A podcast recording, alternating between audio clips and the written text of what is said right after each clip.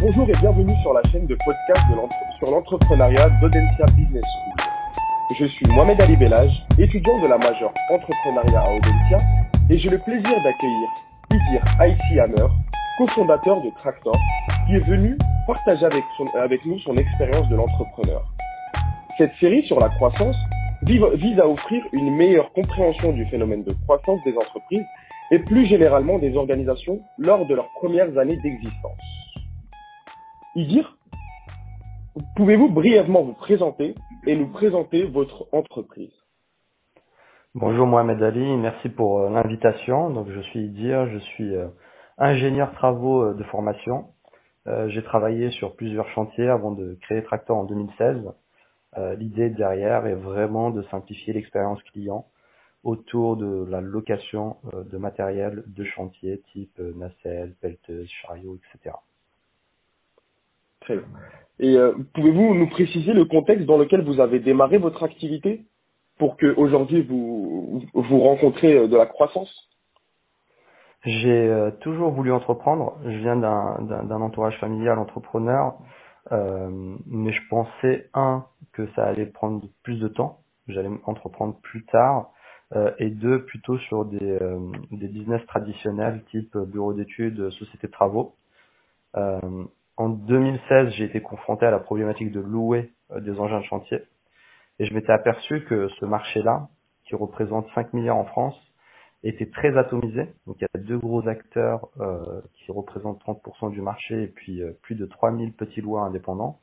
C'est un marché qui était très opaque, on savait jamais qui avait la dispo et à quel prix. et la qualité de, de service est très hétérogène. Tout ça fait que lorsqu'on a besoin de louer, ben, on y passe beaucoup de temps sans forcément euh, avoir une garantie de résultat. Euh, du coup, c'est une expérience qui, est chronophage, euh, avec très peu de valeur ajoutée et qui peut être parfois stressante parce qu'on a tendance à réserver son matériel à, la dernière minute. Et du coup, j'ai voulu à ce moment-là lancer une solution un peu comme Booking ou autre solution simple qui permettrait à tout professionnel de pouvoir réserver vraiment en quelques minutes tout type de matériel partout en France et euh, au bon prix. Donc les motivations, si, si j'ai bien compris, c'était surtout de, de changer un petit peu le fonctionnement de, de, du service de location de matériel. les motivations, c'était euh, de dire, un, il y avait un vrai problème à résoudre. Donc en fait, le, le rôle d'un entrepreneur, c'est quand même de répondre à un besoin. Euh, deux, le marché euh, était suffisamment euh, gros euh, avec qu'il qui, était très peu digitalisé. Et trois, j'avais ce sentiment de timing qu'il fallait y aller tout de suite ou c'était trop tard. Donc en fait, ça m'a obligé à sortir de ma zone de confort et à entreprendre dès 2016. Ok. Et qu'est-ce qui caractérise la croissance de votre organisation? En fait, comment comment est-ce que vous regardez, vous voyez la croissance? Euh, Vous avez des euh, des indicateurs que vous suivez, ce genre de trucs Oui, on regarde plusieurs indicateurs pour piloter la, la croissance. Donc euh, les, indicateurs classiques type chiffre d'affaires, mais on regarde surtout le nombre de clients repeaters, donc qui viennent régulièrement faire appel à notre service plus le volume d'affaires généré euh, par euh, ces clients-là. Parce qu'au-delà de la croissance, ce qui nous intéresse aussi, c'est de développer un vrai portefeuille client avec des professionnels qui reviennent régulièrement, ce qui nous permet d'avoir non seulement une croissance, mais une croissance très saine. Et aujourd'hui, on est, on est content parce que malgré la crise Covid, etc., on est sur des multiples de croissance euh, hyper important. Aujourd'hui, on s'est lancé un challenge de doubler de taille d'ici juillet prochain. Euh, et euh, tout ce qu'on a mis en œuvre justement pour développer fameux portefeuille client euh, avec des professionnels qui reviennent pardon, régulièrement euh, commence à porter ses fruits. Et comment est-ce que vous avez fixé ces objectifs-là? De dire que le volume, vous voulez le doubler d'ici à juillet, Comment est-ce que euh, vous fixez ces objectifs? Euh, Comme dans toute start-up, on se dit bah on a l'ambition de devenir un, acteur incontournable en, quelques années. Euh, d'ailleurs aujourd'hui, Notre tagline, c'est de dire on est le réflexe location des professionnels. Sur un marché qui fait 5 euh, milliards, on est encore aujourd'hui trop petit. Et du coup, les perspectives de croissance et les parts de marché qu'on peut prendre sont hyper importantes. Euh, et du coup, euh, on se donne un, objectif ambitieux. Euh, on regarde comment on peut y arriver. Et ensuite, on met les moyens qui nous permettent d'y arriver. Ok. Et quels ont été les principaux événements qui ont influencé sur votre trajectoire de croissance ces dernières années en fait? Est-ce que qu'est-ce qui a fait que vous avez eu plus de croissance euh, que vous existez depuis 2016 euh, mmh. Comment est-ce que ça a évolué? Alors, je pense que des entrepreneurs qui innovent sur un marché qui est très peu digitalisé comme le BTP doivent avoir une vraie force d'agilité. je pense qu'une de nos forces, c'est de d'avoir suffisamment été agile et itérer sur notre modèle d'origine, qui nous permet en fait sans cesse de nous adapter à ce que veut réellement euh, le marché. Euh, et ça, c'est une erreur classique des entrepreneurs, souvent euh, qui sont amoureux de leur idée de base et qui s'entêtent dessus. Nous, on a toujours été lucides et pragmatiques face au marché.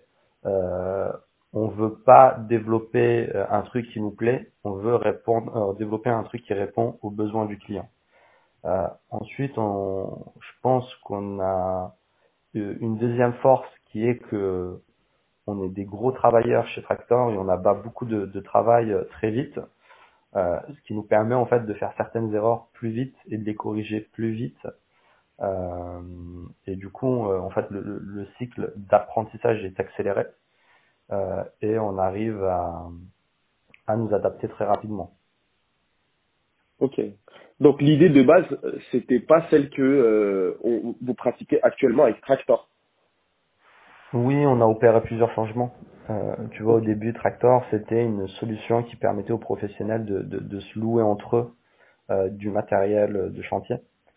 Euh, très vite, on s'est rendu compte que ces professionnels qui avaient un matériel qui dormait n'étaient pas du tout structurés pour une activité de location, ils savaient pas gérer la logistique, le transport, le dépannage, etc le parc était plutôt vieillot et mal entretenu.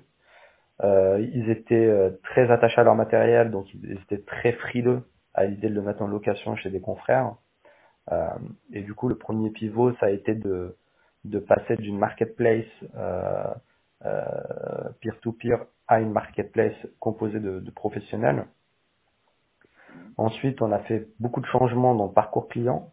Euh, avant, euh, chacun de nos partenaires pouvait mettre ses annonces à ses conditions et derrière, ça créait un parcours client euh, chaotique et ça générait énormément de perte de temps. Et aujourd'hui, c'est Tractor qui maîtrise l'offre, donc avec un, un, un, catalogue unifié. Et derrière, lorsque le client réserve, Tractor s'occupe de trouver le meilleur partenaire selon les dispos, la proximité au chantier, la qualité, etc. Autre changement euh, plus récent, euh, c'est euh, sur le modèle économique. Donc avant, les loueurs facturaient directement nos clients. Aujourd'hui, c'est Tracteur qui facture directement. c'est un changement super important parce qu'en fait, ça permet, quand on fait du B2B, de simplifier tous les flux en termes de facturation, d'ERP, paiement, etc. Juste peut-être pour remettre un peu de contexte parce qu'on n'a pas trop parlé euh, de ce qu'on fait aujourd'hui dans le détail. Tractor, c'est une marketplace qui permet à tout professionnel de réserver son engin de chantier à proximité de son chantier au meilleur prix. Pour faire ça, en fait, on a un développé un réseau de loueurs qu'on sélectionne, avec qui on négocie des prix un peu comme une centrale d'achat parce qu'on leur fait du, volume et des engagements qualité. Et derrière, on leur fait gagner du temps sur tout le process location. Et on a une plateforme qui permet de faire tous tes devis en temps réel, de pouvoir réserver en deux minutes euh, et surtout de bénéficier d'un matériel fiable, livré en temps et en heure et que tu payes vraiment un très bon prix. Ok, ok. Mais pour suivre tous ces virages, euh, votre organisation a dû, j'imagine, changer un petit peu de dimension. Euh, Est-ce qu'il y a eu des recrutements qui ont été des tournants pour l'entreprise? On a recruté euh, petit à petit, selon les, nos moyens, donc on a levé des fonds à deux reprises. Euh, donc en fait, ça a toujours été le même cycle. Euh, on va chercher une belle croissance, on a des beaux multiples. Euh, on montre qu'on a un business sain, ça nous permet de lever et de renforcer nos moyens humains. Euh, derrière, ça nous permet derrière d'accélérer encore plus sur la croissance. Et du coup, ça nous a permis de relever. Euh, ensuite, dans une logique de recrutement, je pense que les enjeux, ça va être euh, bien structurer euh, ton équipe selon les sujets les plus importants euh, et les plus clés dans ton activité. Euh, deux, essayer d'anticiper ces recrutements. Euh, souvent, on se met une règle quand un sujet nous prend euh, plus de 20-25% de notre temps à mon associé ou moi, ça veut dire qu'il est temps de recruter une personne dédiée à ça. Parce que dans six mois, ça va pas nous prendre 20-25% de notre temps, mais ça va prendre euh, peut-être 4, 40, 50, 60% de notre temps. Euh, mm. Et si on attend que ça nous prenne 40, 50% du temps, ça veut dire que quelque part on lance le recrutement un peu trop tard. Et du coup, il y a, y a cette capacité à anticiper. Et ensuite, le, le, l'autre enjeu, ça va être de comment je me structure pour euh, ne pas me rater sur mon recrutement, vraiment recruter la bonne personne, avoir du coup un, un, un process de recrutement euh, euh bien ficelé, euh, comment euh, j'arrive à me rendre sexy pour closer des, des talents, les meilleurs profils du marché, et derrière comment je les manage je leur donne, euh, je leur partage une vision et je les maintiens motivés sur du long terme pour pouvoir capitaliser sur eux et sur l'expérience qu'ils ont euh, de notre marché, de notre produit, de notre service. Euh, ok, ok. Est-ce que vous pourriez nous raconter une mésaventure dans votre trajectoire de croissance? En fait, quelque chose que vous imaginiez pas et qui est finalement peut-être euh, arrivé ou, ou un chemin que, que, que vous vouliez pas prendre mais que finalement vous avez dû le prendre, ce genre de truc. Alors, des mésaventures, il y en a, il y en a un paquet, donc euh, je pourrais te raconter 10, euh, 15 anecdotes, mais je pense que plutôt que d'aller dans, dans de l'anecdote, euh, il y a peut-être un, un, gros changement qu'on a opéré et qui aujourd'hui change clairement euh, la face de la boîte. Et je trouve que c'est intéressant à partager. C'est que depuis le début, notre modèle d'acquisition client s'est basé sur le digital. Donc grosso modo, 90% de nos clients venaient euh, du référencement naturel ou du référencement payant. Euh, C'était intéressant parce que ça nous permettait d'avoir des coûts d'acquisition très faibles, maîtrisés, euh, et de construire de la croissance. Et en 2019, on s'est rendu compte que, en fait, parmi ces clients-là qu'on avait, on avait euh, quelques-uns qui avaient un niveau d'utilisation de la plateforme qui était exceptionnel qui venaient louer quasiment toutes les semaines. Euh, et on se disait pourquoi on n'a pas plus de clients comme eux, sachant qu'ils prenaient en main la plateforme, ils devenaient très vite autonomes et on avait une vraie maîtrise du risque client avec eux. Et on s'est rendu compte que c'était lié à nos canaux d'acquisition parce qu'un client qui loue de manière très récurrente avait déjà un carnet d'adresses de loueurs, de fournisseurs et qui n'avait aucune raison d'aller sur Internet faire une recherche et tomber sur Tractor. Et du coup, sur 2020, on a fait un énorme changement. On a quasiment arrêté l'acquisition digitale, ou du moins on, l'a stagné, et on a mis euh, le paquet sur euh, de l'acquisition sortante. Donc on a euh, recruté des commerciaux dont le travail consiste à développer un portefeuille client euh, en démarchant. Donc ils font pas, c'est pas du, du, du, démarchage froid dans le sens où on a quand même le service marketing qui va générer des leads, qui va les scorer et du coup qui va les prioriser. Mais l'idée, c'est vraiment d'aller chercher euh, ces clients-là. Donc on a fait un premier test en 2020 à partir de mai. Euh, le commercial a eu des résultats exceptionnels au bout de six mois. Et du coup, on en a recruté deux autres euh, en fin d'année. On a recruté deux autres euh, février, euh, ce mois de février, et on est en train d'en recruter d'autres euh, c'est, on s'attendait même pas à de tels résultats. C'est un, euh, les commerciaux montaient sur des volumes d'affaires gros et très vite. Et deux, c'était plus intéressant. Euh, par exemple, notre premier commercial, au bout de six mois, 80% du volume d'affaires qu'il réalisait était fait avec des clients qu'il avait acquis sur les mois précédents. Donc c'était du repeat. Ok, mais ces clients-là, est-ce que eux, euh, ils s'habituent à la plateforme ou ils ont toujours besoin d'être suivis par euh, par le commercial et euh, et d'avoir un petit peu une relation 100% commerciale entre le commercial et le client ou plutôt il s'habitue à la plateforme et il vient plus ou moins louer lui-même quoi. En fait, on, a un peu de tout. Aujourd'hui, tu as de plus en plus de jeunes conducteurs de travaux sur le marché qui sont très connectés et qui arrivent dès leur première location à, à, à, passer par la plateforme en toute autonomie. Euh, ensuite, on a quand même une grosse population de clients qui à la fois sont peu digitalisés, donc qui ont besoin d'être accompagnés au début. Euh, la location matérielle, c'est un enjeu important quand même pour une société parce que euh, lorsque tu loues une machine, que cette dernière n'est pas livrée le jour J, ben en fait, ça te coûte beaucoup plus cher que le prix de la machine. Parce que derrière, sur le chantier, tu peux avoir 3, 4, 5, 6 personnes qui sont immobilisées et qui peuvent pas avancer. Euh, et du coup, tu as aussi la confiance à gagner chez le client. Et ça, ça nécessite des échanges au début. Donc aujourd'hui, le comportement client classique, c'est je viens, je découvre qui est Tractor, ce que vous faites, ce que vous proposez. Je fais 2, 3, 4 locks et je vois euh, que le service est fiable parce que j'ai toujours payé le bon prix, j'ai toujours été livré en, temps et en heure. J'ai toujours eu des machines quali. Là, je gagne la confiance. J'ai un usage de la plateforme qui fait que je sais l'utiliser. Et là, je deviens autonome. Et j'appelle Tractor sur des cas spécifiques, type j'ai besoin de conseils dans le choix de ma machine. Euh, j'ai une problématique sur chantier, j'ai besoin d'être assisté. Euh, je suis dans ma voiture, dans l'urgence, je peux pas me connecter, mais il me faut une solution très vite mais dans 80% des cas, je vais passer euh, plutôt euh, par la plateforme. Très bien. Euh, on va revenir un peu plus sur vous, Idir, et un peu moins sur Tractor. Donc, j'aimerais savoir, mmh. au cours de tous ces événements ces dernières années, quelles étaient les actions que vous réalisiez en tant que fondateur ou cofondateur dans votre cas? C'était quoi les actions que vous vous meniez? Est-ce que vous étiez plutôt, enfin, au début, j'imagine que vous mm. suiviez toutes les affaires et que vous étiez opérationnel, mais maintenant, c'est plus dans la stratégie, dans le suivi.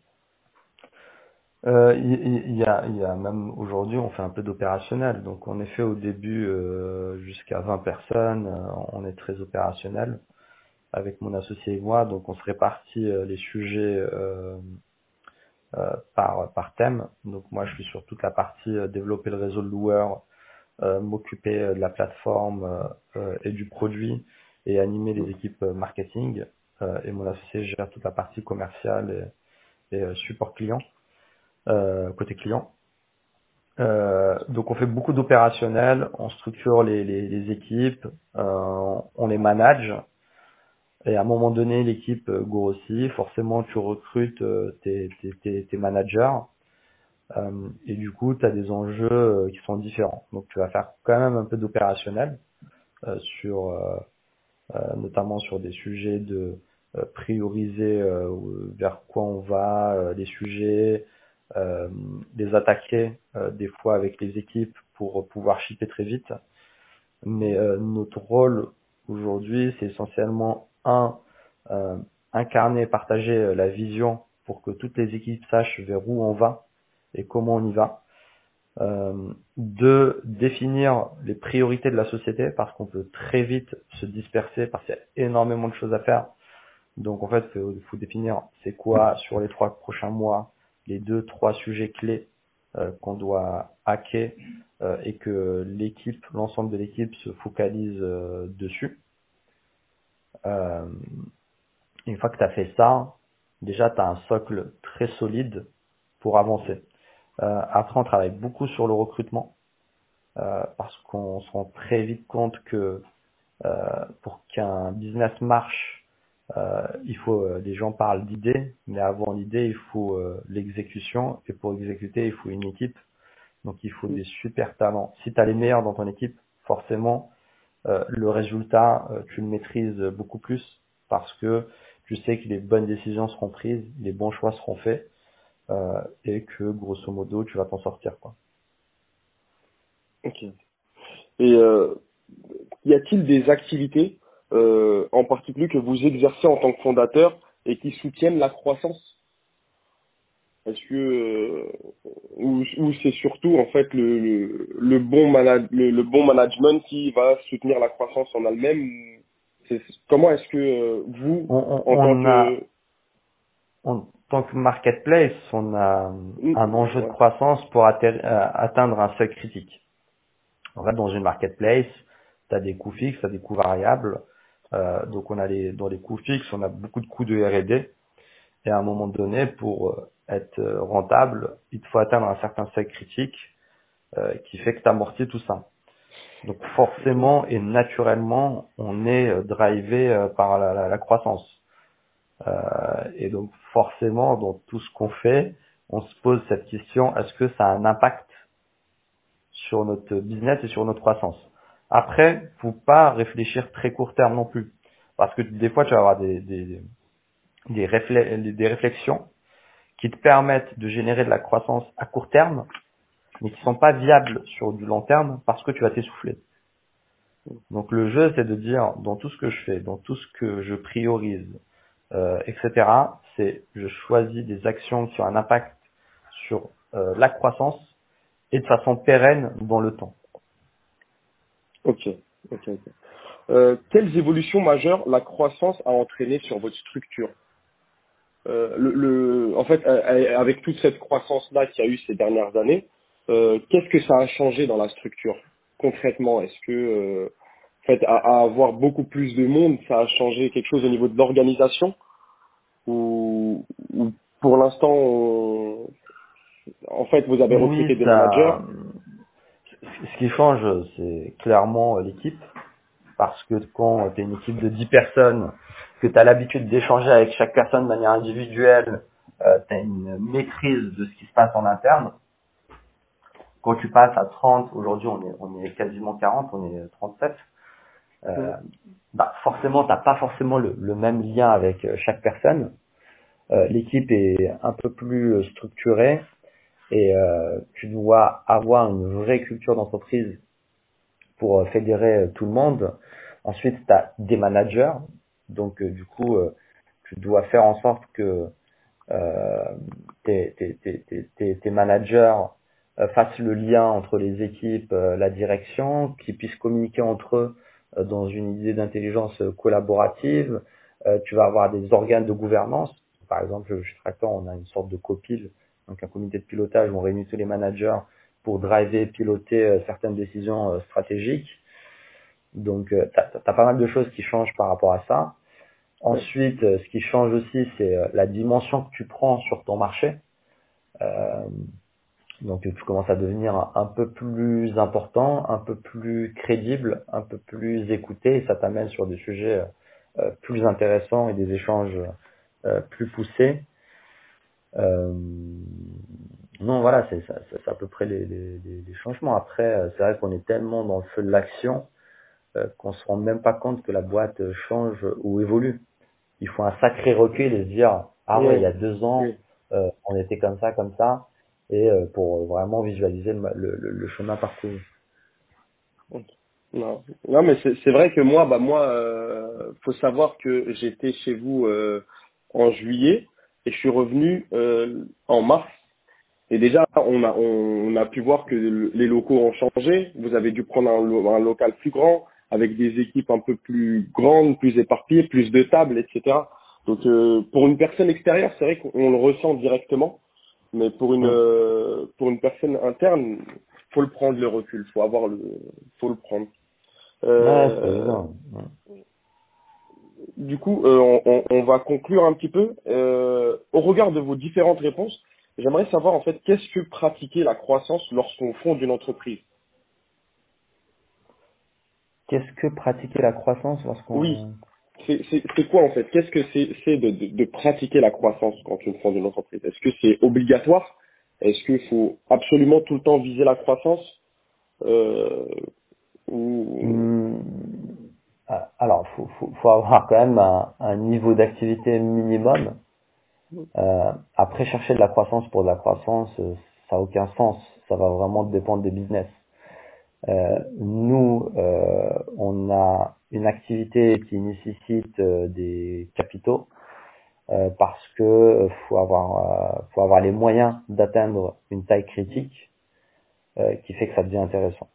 Donc ça c'est super commun à toutes les marketplaces parce que le temps de construire ta supply, ta plateforme, de résoudre le problème de l'œuf et la poule, etc. Ben en fait il te faut du temps, de l'énergie, des moyens, etc. Euh, et on a dès le départ choisi euh, cette façon de se développer, se dire euh, faut qu'on aille chercher une très belle croissance euh, pour nous permettre d'être finançable et pour continuer à accélérer parce que on a envie euh, de créer une boîte à 100, 200, 300, 400 millions, voire un milliard. Donc on a toujours eu une ambition forte après, on a quand même, mon associé et moi, un ADN très euh, pragmatique. On est tous les deux ingénieurs euh, et du coup, on essaye de faire les choses, mais pas à n'importe quel prix. Euh, je pense, avant même de chercher la croissance, faut s'assurer que tu es prêt à absorber de la croissance et que ta croissance, elle est saine. C'est à un moment donné, je donne des, exemples très théoriques. Euh, je sais pas moi, tu développes un SaaS, donc un, modèle de logiciel par abonnement euh, dans le cloud, euh, et que tu essayes d'avoir une croissance agressive sans que tu aies pris le temps de regarder euh, c'est quoi tes taux de conversion, c'est quoi ton churn, au bout de combien de temps tu perds tes clients, pourquoi tu les perds, etc. Ben en fait, potentiellement tu cours à la catastrophe parce que tu vas staffer, tu vas recruter, tu auras ta croissance, mais elle n'est pas pérenne dans le temps, parce que plus tu fais rentrer des clients, plus tu en perds. Donc à un moment donné, je pense qu'il y a euh, une première étape d'analyse, de comprendre, un, est-ce qu'aujourd'hui déjà je, je réponds euh, bien aux besoins vitaux de mon client? Deux, est-ce que aujourd'hui mon niveau de service et ce que j'apporte me permet suffisamment de garder le client très longtemps? Et trois, comment je structure ma croissance pour que je n'explose pas euh, en plein vol? D'ailleurs, il y, a un, y y a un truc qu'on a mis en place chez Tractor récemment, euh, et je pense que c'est super clé pour tous les entrepreneurs, et je me dis qu'on aurait dû le faire bien avant, c'est qu'on a mis en place un nouvel, nouvel indicateur, c'est euh, on appelle nos top clients, nos meilleurs clients, et on leur demande si Tractor disparaissait demain, est-ce qu'il serait très déçu, déçu ou indifférent Parce que si la majorité de tes clients te disent si demain tu disparais, je serai très déçu, ça veut dire qu'en fait, tu leur as changé la vie. Tu leur apportes tellement de valeur qu'en fait, tu es indispensable pour eux. Et là, tu as gagné. S'ils te disent indifférent, ça veut dire que tu as un service qui répond à un besoin, euh, c'est cool, mais t'es pas euh, euh, ils peuvent se passer de toi. Ils ont d'autres solutions qui considèrent plus ou moins équivalentes à ce que tu apportes. Et du coup, tu es un peu plus à risque en termes de perte client. Et si vous deviez donner un seul conseil pour les entrepreneurs en herbe pour une bonne pratique de la croissance durable et pérenne? Un conseil. Moi, je pense que ça, va au-delà de la croissance. Le premier conseil, lorsqu'on entreprend, c'est d'être très proche de ses clients. Il faut constamment échanger avec ses clients, euh, comprendre c'est quoi leurs besoins, euh, comprendre comment tu peux y répondre, euh, s'assurer que tu maintiens un super niveau de service. Je pense que c'est la chose la plus importante. Et ne pas euh, s'entêter sur son idée euh, d'origine et euh, être suffisamment humble pour dire que seul le client sait ce qu'il veut.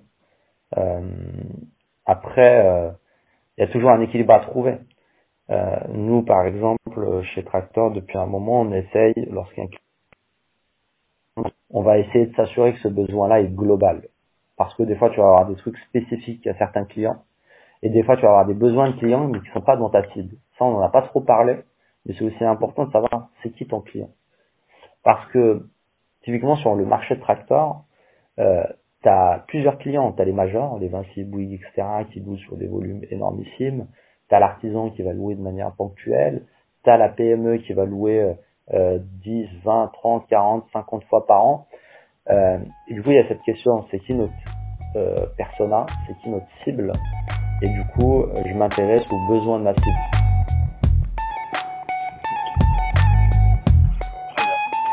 Euh, en tout cas, je vous remercie, euh, Idir, d'avoir répondu à toutes mes questions.